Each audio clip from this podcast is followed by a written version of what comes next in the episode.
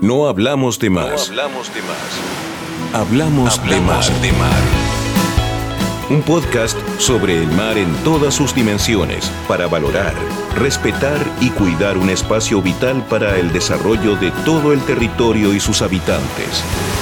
Unos minutos de la semana donde conocerás datos, anécdotas e información que surgen del recuerdo relacionados al mar y su importancia, porque el mar conecta, alimenta, es presente y futuro. El mar es vida. Cada miércoles, pasado el mediodía, acompaña a Francisca Crisóstomo y Antonio Quiape en un episodio estreno para no hablar de más y hablar de mar.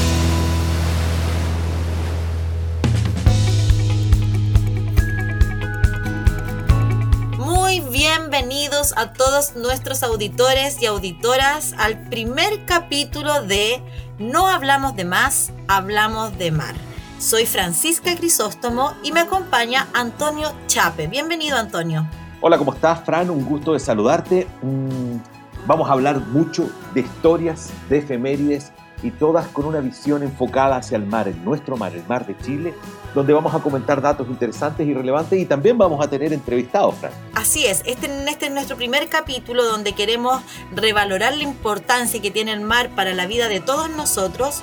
Vamos a reflotar, como se dice en algunos términos marítimos, eh, una eh, ocupación, especialidad, eh, profesión, de, que es vital para la comunicación marítima y para eso nos acompaña el capitán de navío Germán Toledo Labatut, oficial de Estado Mayor de la Armada de Chile, eh, especialista en telecomunicaciones y inteligencia naval. Bienvenido, comandante. Buenos días, Francisca. Buenos días, Antonio. Muchas gracias por invitarme a este primer programa de... No hablamos de más, hablamos de mar. Es, hablando de mar, eso me gustó. Sí, hablamos de mar y no se preocupe porque no tiene por qué aprendérselo, pero con el tiempo y cada vez que nos escuche ya no se va a poder perder los capítulos de Hablamos de Mar. Espero aprenderme. ¿Qué es lo que estamos...? Sí, por supuesto. Cuéntanos, Tonino, ¿qué es lo que vamos... Eh, ¿Desde dónde surge la conversación de hoy día? Nosotros en, la, en este programa tenemos una visión de entregar las efemérides que van a ocurrir en la semana. Entonces estamos hablando desde lunes a viernes ¿ah? y esta semana, el día 25 de noviembre, pero de 1904, un grupo de oficiales navales traspasaron información entre los cruceros Esmeralda y Errázuriz, los que se encontraban a una distancia de unas 50 millas náuticas en las cercanías del archipiélago Juan Fernández. ese hecho aconteció apenas tres años después de lo que Guillermo Marconi pusiera las bases de lo que iba a ser el futuro de la comunicación inalámbrica entre dos continentes. Estamos hablando entonces de los 117 años de vida hoy de la especialidad de telecomunicaciones. Esa es la reflexión que queremos hacer, Fran, y queremos hablar con una persona que sabe de esto. Así es. Comandante, ¿por qué es importante la telecomunicación en el espacio marítimo? Bueno, la, verdad es que las telecomunicaciones, tal como acaba de decir Antonio, en, Chile partieron con la Armada en 1904. Esa es la primera comunicación inalámbrica que se realiza en Chile. Y tiene una tremenda importancia porque antiguamente los buques para comunicarse necesitaban estar muy, muy cerca uno de otro. Se comunicaban vía señales, ¿cierto? Bandera, señales, algún tipo de señales luminosas, pero eran señales que tenían que estar muy cerca. Y el otro problema que tenían era comunicarse con sus mandos en tierra. Y tampoco tenían la posibilidad, se tenían que acercar físicamente para tener una comunicación con, tierra. Así que esto marca un tremendo hito. Y la Armada en general lo necesitaba porque los buques navegan, navegan por el ancho océano. Eh, ustedes saben la importancia que tiene en general el, mar, que, la, que la tenía, la tiene y la va a seguir teniendo pero principalmente las comunicaciones eran muy importantes, era muy importante poderse comunicar con el, con el centro, con el mando, eh, en este caso con Valparaíso, y no había ninguna forma más que eh, acercarse a tierra o comunicarse físicamente, que tenía que bajar un marino del buque, entregar el mensaje de alguna manera. Así que esto realmente marcó un tremendo hito. Eh, lo marcó mundialmente, pero para la Armada fue tremendamente relevante. Es como una innovación eh, muy importante. Yo no, no, puedo no pensar en estas como antiguamente cuando se enviaban casi que botellas con mensajes adentro y como eh, pensando, digamos, desde la forma lo más, la ficción que uno puede tener desde de, lo que ocurría en, en, en, épocas anteriores, justamente el marino que baja en un bote, que navega hasta la orilla, entrega el mensaje, etcétera, etcétera. Entonces significa finalmente una innovación eh, importante para la vida marítima, no solamente para los buques de guerra en la Armada de Chile, eh, sino también para, me imagino, em, población, territorio, nosotros tenemos un país eh, isleño, digamos, que tiene una, dimensión de isla importante. Desde ahí, ¿cuál es entonces la importancia para las comunicaciones en Chile finalmente, la comunicación marítima? Es una tremenda, en, realidad esto, como, como dices tú, fue una innovación, fue un tremendo avance a nivel mundial. Eh, para, para, Chile particularmente fue muy importante, tú lo acabas de decir, nosotros somos una larga faja de tierra, ¿cierto? Eh, desmembrada en el sur, donde es difícil la comunicación, así que esto también eh, hace cambiar, somos un país tricontinental, ¿cierto? Donde tenemos que llegar a la Antártica, imagínate lo que significan las comunicaciones inalámbricas para poder hablar con la Antártica, donde no es fácil llegar, o con Isle Pascua, o con Juan Fernández. Pero mira, te voy a contar un hecho anecdótico de, cómo eran las comunicaciones vamos solamente a, la guerra del Pacífico, combate naval de Iquique, o previo al combate naval de Iquique, se avistan los buques enemigos, los buques peruanos, y, y Prat, ¿qué es lo que hace? Primero le envía una señal eh, por bandera a la Coadonga para que se acercara, para poder comunicarle. O sea, tienen que hablar acercando los buques.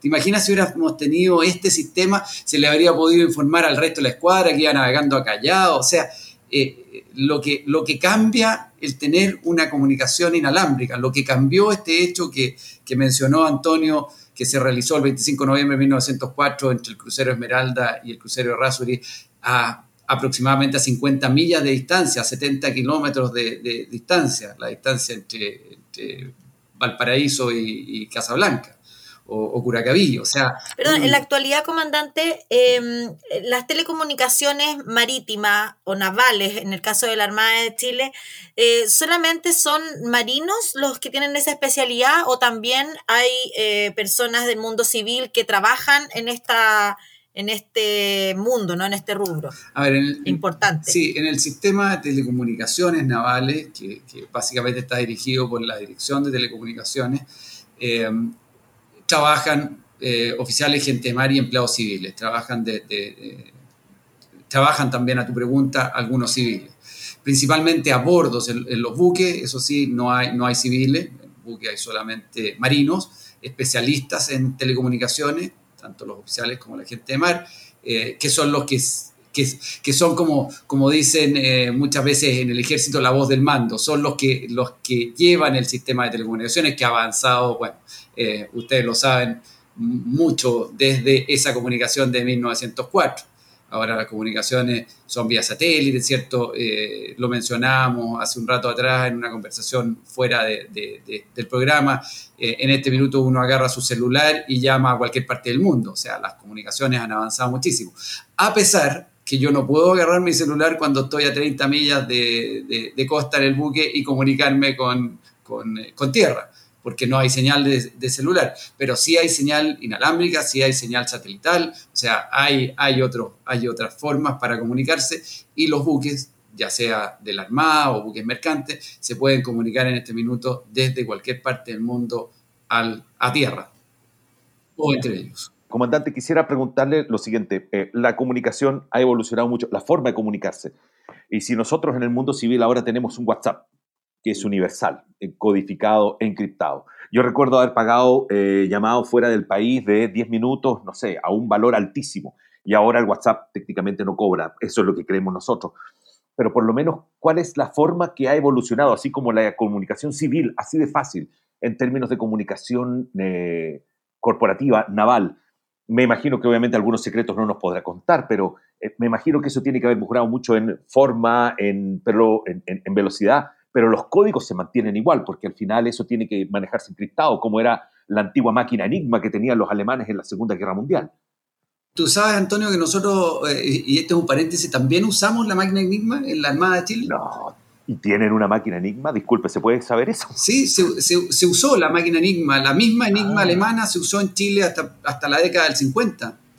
Eh, cuando ya incluso estaba quebrada, pero el mundo no lo sabía, lo sabían los ingleses, los aliados, eh, que, la, que, la, que la, cuando digo quebrado, que el código estaba descifrado, se podía, se podía descifrar, pero nosotros y muchos otros países seguimos usándola hasta principios de los 50, aproximadamente hasta el año 52 se usó la máquina, la máquina Enigma. Por supuesto que después se reemplazó por sistemas de criptografía, de codificación, como tú mencionaste, mucho más modernos y ahora son sistemas de codificación en línea, muchísimo más modernos. No hay que olvidarse que eh, en el caso de los buques, la comunicación, por supuesto, sigue siendo inalámbrica, es vía, principalmente vía eh, satélite, satelital, pero además se sigue usando un sistema que fue el mismo que usó, que usó Marconi, que se usó en esta prueba en 1904, que es HF. Eh, en cercanía de puerto, VHF, UHF, pero, pero HF, alta frecuencia. Eso se sigue ocupando, es un método alternativo y ahí se usan códigos, efectivamente, para que las comunicaciones vayan eh, cifradas. Comandante, para ir terminando y, poder eh, contar también, me imagino que usted nos puede ilustrar de... A mí me surge la inquietud de que la vida marítima, eh, también más allá de, de, los ejercicios, los entrenamientos que desarrolla la Armada y cómo se tienen que comunicar los buques entre ellos, existe también toda una dimensión que tiene que ver, por ejemplo, la labor que la Armada ejerce en los rescates marítimos en el control del tránsito marítimo de buques mercantes. Y para todo eso, hoy día la telecomunicación, de la forma en la que usted la menciona, es fundamental como ha ido evolucionando esto y además el, mundo requiere información, la gente requiere información mucho más inmediata, efectivamente ahora las comunicaciones también son, son mucho más rápidas. Mira, por ejemplo, en este minuto los buques tienen comunicación, eh, igual como uno ve en las películas, eh, que pueden estar enviando la señal. Eh, en, en, vivo, en directo, con imágenes, no solamente voz, sino que con imágenes en directo.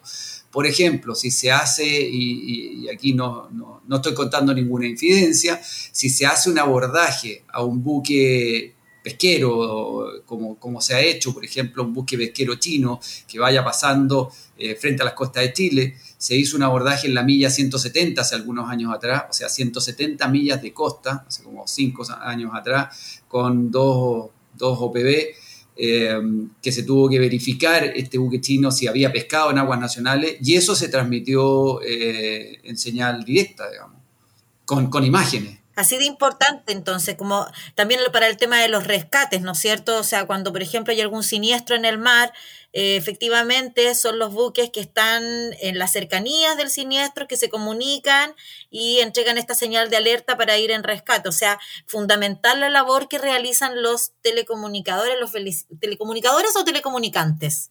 Para nosotros, telecomunicantes. Muy bien. perdona, Francis, que solo va a terminar. En esta modernidad, la, Dirección de Telecomunicaciones ahora se llama Dirección de Telecomunicaciones e Informática de la Armada. Tuvo que eh, cambiar su denominación, ya no solamente de telecomunicaciones, porque todo esto ha ido avanzando. Y, la verdad es que solamente para, para refrendar la importancia que tienen en este minuto las comunicaciones marítimas o las comunicaciones en general y las comunicaciones marítimas eh, que van, han ido avanzando en, forma exponencial y son tremendamente relevantes. Eh, esto de tener que comunicarse en forma instantánea, en forma inmediata, eso también ha avanzado. Antes eh, las, comunicaciones podían ser más lentas, ¿cierto? Se demoraban más. uno, mandaba, uno podía mandar una carta, ahora uno manda un WhatsApp y el WhatsApp es instantáneo.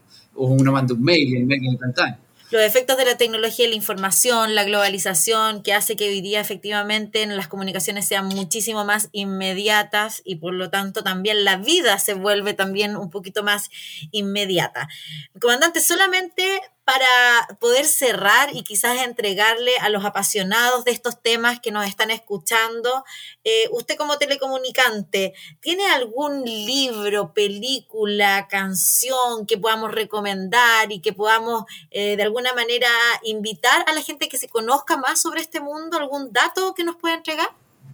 Bueno, está la historia de las telecomunicaciones navales, que es un libro que se editó hace muy poco. Eh, no lo tengo en este minuto para darles el dato exacto, pero efectivamente existe. Que lo googleen, que lo googleen. Que lo googleen, porque efectivamente ahí está la historia de cómo se han desarrollado las telecomunicaciones navales eh, y que van relacionadas directamente con la historia de, Chile y, con la historia del mundo, pero particularmente con la historia de Chile.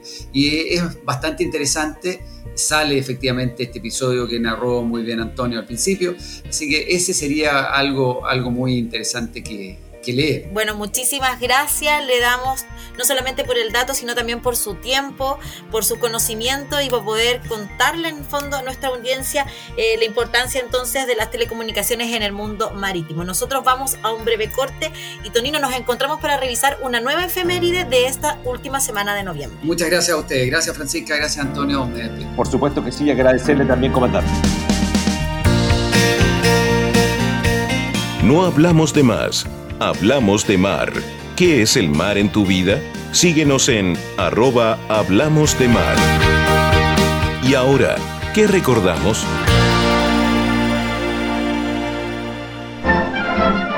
Y ahora sí, Antonio, nos vamos a la efeméride mayor que nos convoca esta semana, una efeméride histórica, heroica, eh, que vamos a unir varios hechos para entender eh, una protagonista de la historia de Chile, un navío, la Covadonga.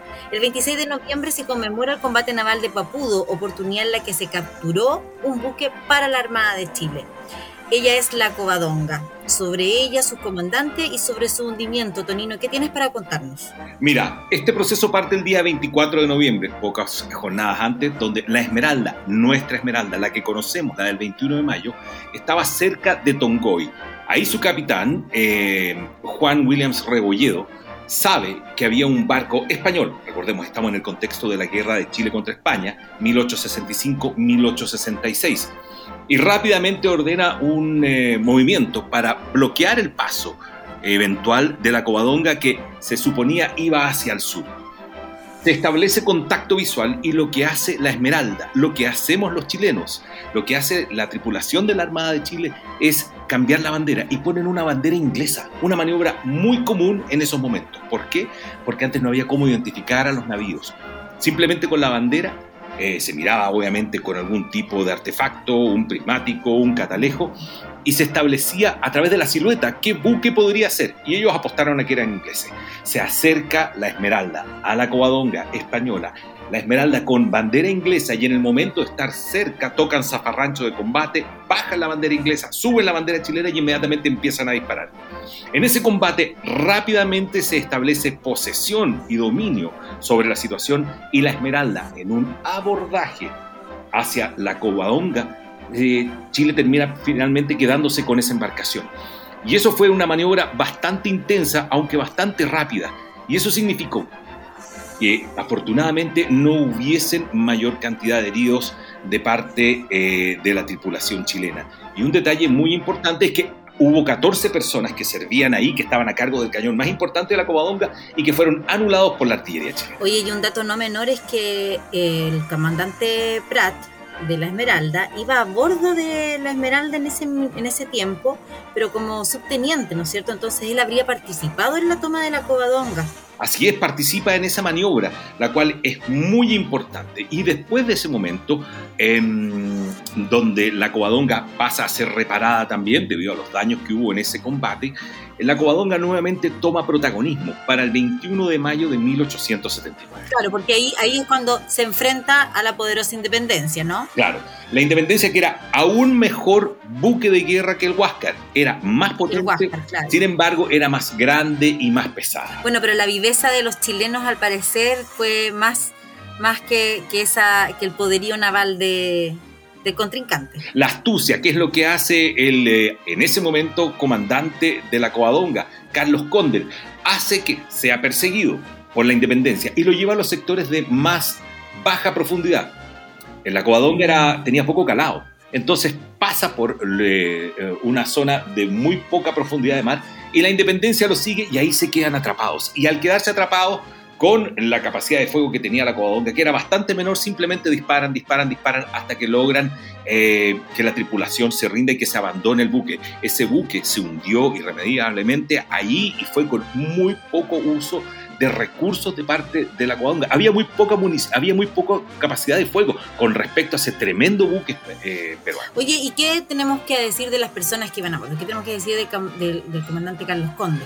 Mira, Carlos Condel, después de todo este em, eh, gran batalla y que se sabe al tiempo después, recuerda que las comunicaciones eran muy bajas, em, en el 16 de junio de 1879, eh, así es, fue ascendido a capitán de fragata y nombrado comandante de la cañonera Magallanes.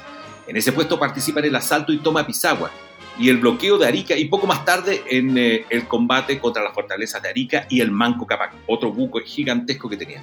Posteriormente asumió el mando del Huáscar, imagínate, en ese momento era el buque más poderoso de los peruanos y él, al tiempo después de que es conquistado el Huáscar, él queda de comandante. El 21 de mayo del año 1881 asciende capitán de navío y tiene una carrera bastante importante. Sin embargo, y eso lo sabes tú, Fran, la salud no lo acompañó y eso que llegó a un cargo importante eh, que fue por poco tiempo fue em, comandante de la escuadra.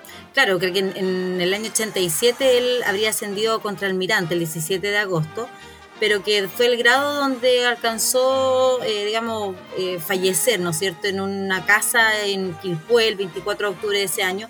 Y también unimos esta, todo este relato que estamos contando porque también el 26 de noviembre eh, se, se, celebra un una efeméride importante que es la ceremonia sin precedentes que hubo cuando se trasladan sus restos a la cripta de los héroes navales de Valparaíso, ¿no es cierto? Así es, y también un dato que es muy importante y esto es absolutamente contemporáneo. Si ustedes andan en el Merval, se bajan en la estación de Quilpué y a pocas cuadras está aún la casa eh, de Carlos Conde. Está ahí, no está en muy buen estado, pero uno puede ver que esa residencia. Y mm, otro que es eh, comandante también, el segundo comandante, eh, Juan eh, Manuel Joaquín, claro, de la Covadonga, eh, Manuel Joaquín Orellana, perdón, Manuel Joaquín Orella, Chanes, hay que ponerse los anteojos, em, poco tiempo después.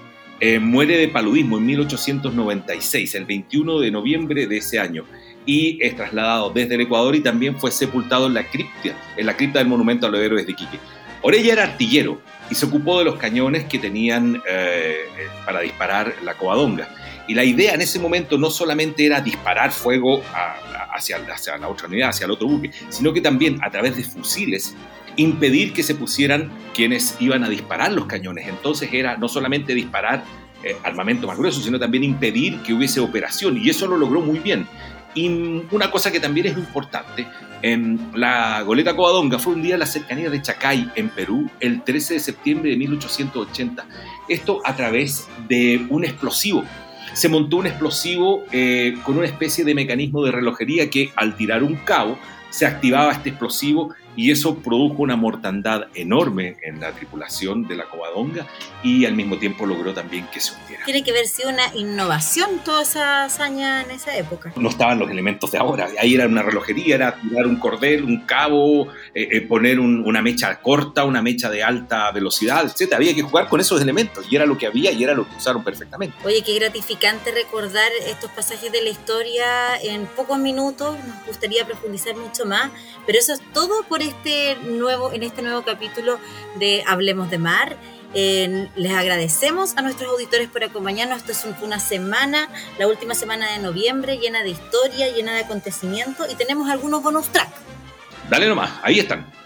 El 11 de noviembre de 1924, el piloto segundo Agustín Alcayaga Jorquera, un piloto naval, se anota como con el primer salto en paracaídas sobre el mar en la bahía de Valparaíso, dando origen entonces a todo lo que tiene que ver con estos deportes aéreos, ¿no? Que, que tienen que ver con los saltos y que podemos algún día profundizar más cuáles son eh, las actividades náuticas que mezclan el deporte y también la actividad de entrenamiento de las personas en el borde costero. Mira, también otro detalle más King Camp Gillette patenta en el 15 de noviembre de 1904 la máquina de afeitar desechable, la Gillette. ¿ah? Pásame la Gillette, la hoja de Gillette. Esa máquina se patenta hace em, poco más de 100 años. Imagínate, revolucionario, porque antes se afeitaba solamente con navaja. Y quedó para la historia como la Gillette, porque la marca se transformó en el, producto. el, producto. el 23 de noviembre de 1913, finalmente Chile queda unido desde Iquique a Puerto Montt